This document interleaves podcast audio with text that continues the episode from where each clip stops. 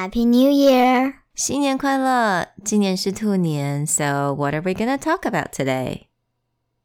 跟兔兔有关的英文片语。 That's right. We're gonna talk about phrases that has the word bunny or rabbit in it.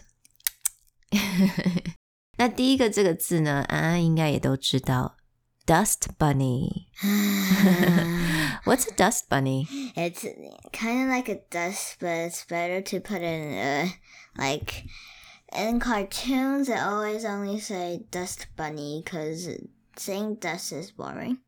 Saying dust is boring. Yeah, it definitely makes dust kind of cute. So dust, D U S T 是什么意思？ Dust. 灰尘， 是灰尘的意思。所以呢，但你知道，有的时候在我们桌子底下、墙角啊、床底下，你那个灰尘累积很多，就会长得像什么样子？Bunny. 就像一颗球球，right? Kind of like the bunny tail，兔兔的尾巴，对不对？Mm, let me tell you, Mm. if it says 他每次在卡上里讲 dust bunny，我每次都会很想要 keep bunny。dust bunny keep dust bunny。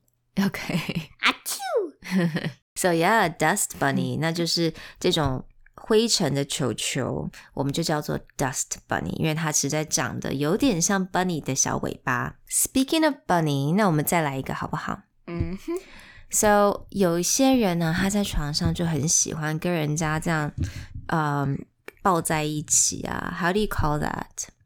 hug。 Yeah, or we can say snuggle bunny.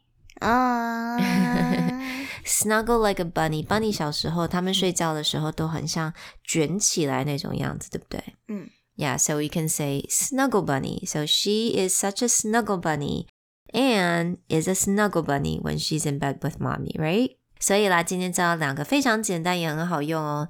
Dust bunny and snuggle bunny。that's right. I hope you guys have a wonderful new year. bunny。Happy New Year, guys. Bye.